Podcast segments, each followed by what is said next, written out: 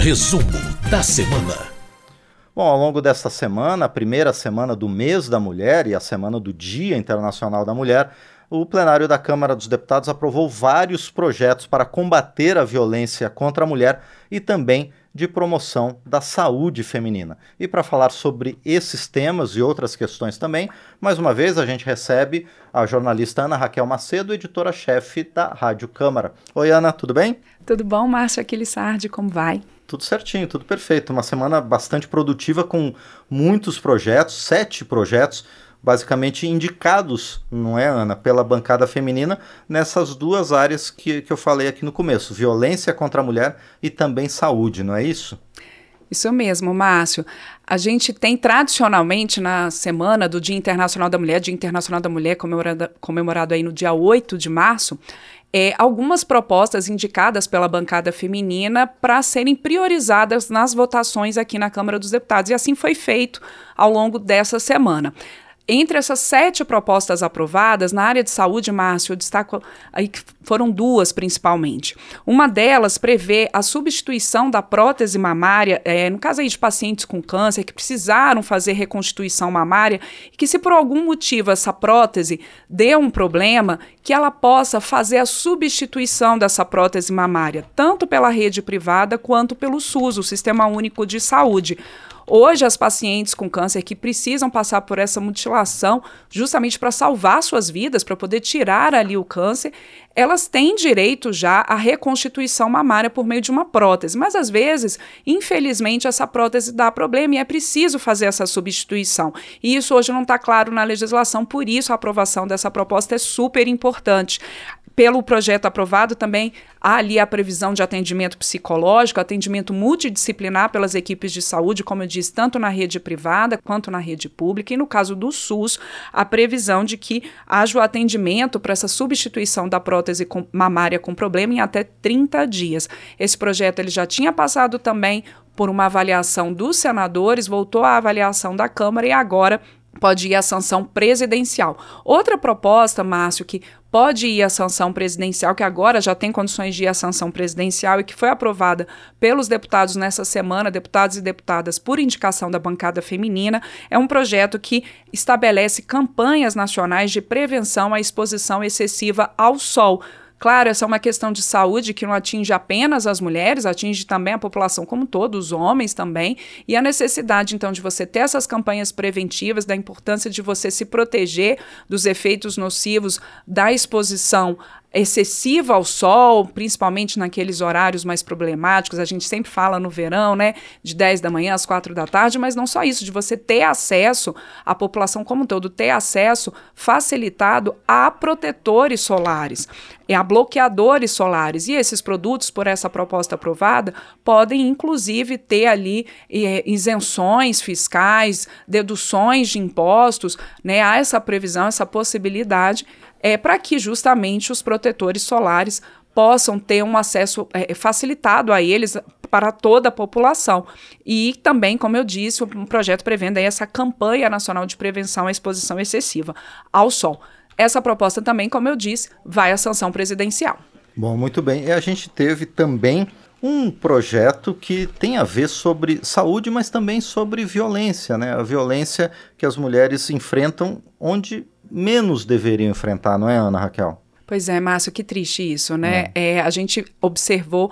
É, infelizmente, nos últimos meses, nos últimos tempos, denúncias gravíssimas de abuso sexual, de estupro de mulheres que estão ali passando por algum procedimento de saúde que exige a, a sedação. Essa mulher não tem condições de, claro, de nenhum tipo de defesa, elas estão totalmente vulneráveis nesses procedimentos porque estão sedadas e com isso passando ali, infelizmente, por esses crimes bárbaros tanto de abuso sexual quanto também estupro.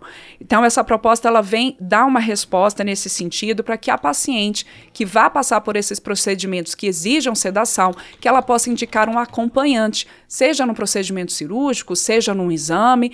Hoje a gente já tem a previsão de que as mulheres elas devem, elas podem ter acompanhantes no trabalho de parto, no parto e no pós-parto. E isso estende então para outros serviços, outros procedimentos de saúde. Essa proposta proposta estende nesse sentido. Mas, claro, Márcio, houve uma discussão no plenário sobre, e até da bancada da saúde, bancada de médicos, falando sim da importância de você indicar esse acompanhante, de você ter essa prevenção, esse cuidado com essa mulher que está sedada, mas que isso não acabe gerando também um risco à saúde, à própria saúde dessa mulher. Então, se houver uma justificativa ali da equipe médica de que há um risco de ter acompanhante durante um procedimento de saúde, uma cirurgia, por exemplo, que, enfim, é, é, que possa, então, a equipe de saúde, de maneira justificada, falar que não há esse acompanhante, mas a paciente, ainda assim, ela pode indicar um acompanhante, nesse caso, que seja da área de saúde. Não precisa ser necessariamente médico, mas ela pode, nesses casos, indicar um profissional de saúde para acompanhar o procedimento. Também está previsto nessa proposta aprovada que, se eventualmente o acompanhante indicado pela mulher não chegue a tempo do procedimento e se isso gerar algum tipo é, é, de problema ali no serviço de saúde ou mesmo para a saúde da mulher, que também o procedimento pode ser iniciado sem esse acompanhante ter chegado ali. Então, claro, então a gente sabe que no serviço de saúde o importante é a saúde da mulher, essa prevenção a esses casos ela é importantíssima. Então, é um prazo, um avanço nesse sentido. Esse projeto ainda precisa ser aprovado pelo Senado.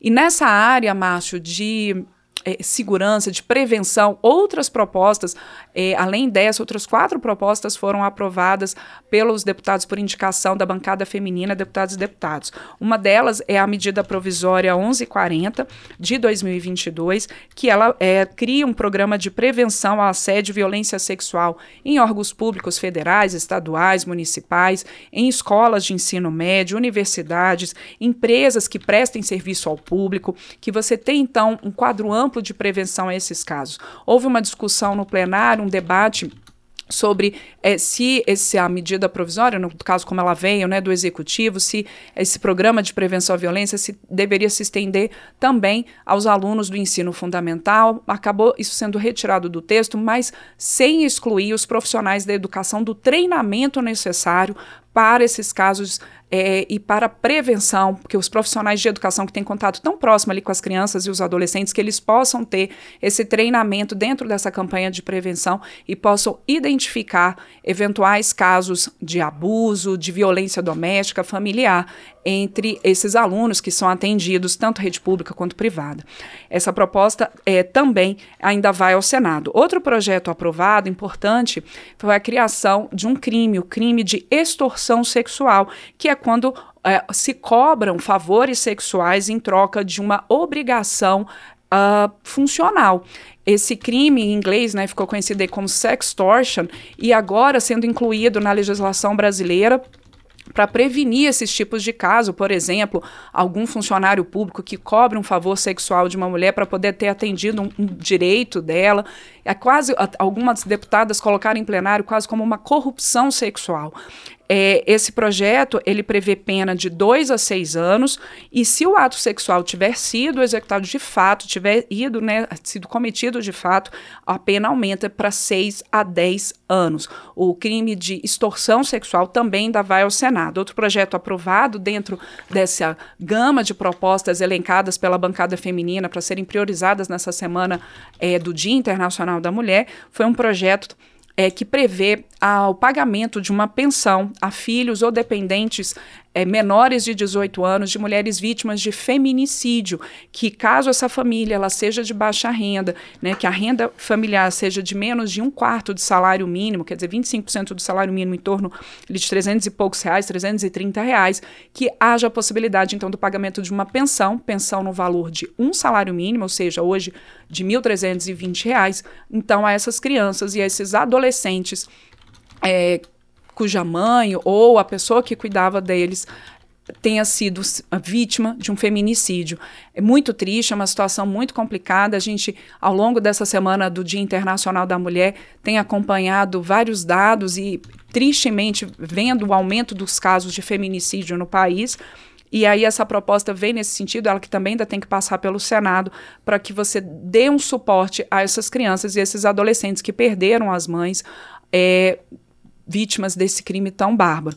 Por fim, Márcio, os deputados e deputadas aprovaram a criação a um projeto que prevê a criação de um selo empresa, empresa amiga da mulher, que, entre outros, outras questões, essa empresa vai ser considerada dessa forma se ela tiver pelo menos 2% do seu quadro de funcionários composto por mulheres que sejam vítimas de violência doméstica e familiar, que essas empresas também contem com políticas de equiparação de salários de homens e mulheres que ocupem os mesmos cargos, que também tenha políticas de ampliação é, de cargos diretivos, cargos de gestores ocupados por mulheres, e aí esse selo empresa amiga da mulher, isso, por exemplo, pode se tornar um critério de desempate entre as empresas em licitações públicas.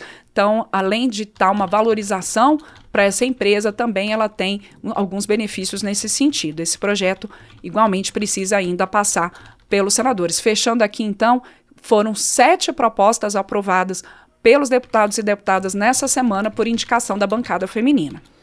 Bom, foram esses projetos, mas não foi só o que o, a Câmara dos Deputados, deputadas e deputados fizeram é, em celebração ao dia 8 de março. Né? A gente teve todo ano, né, tem essa campanha Março Mulher e a gente já tem as primeiras atividades dessa campanha, não é, Ana?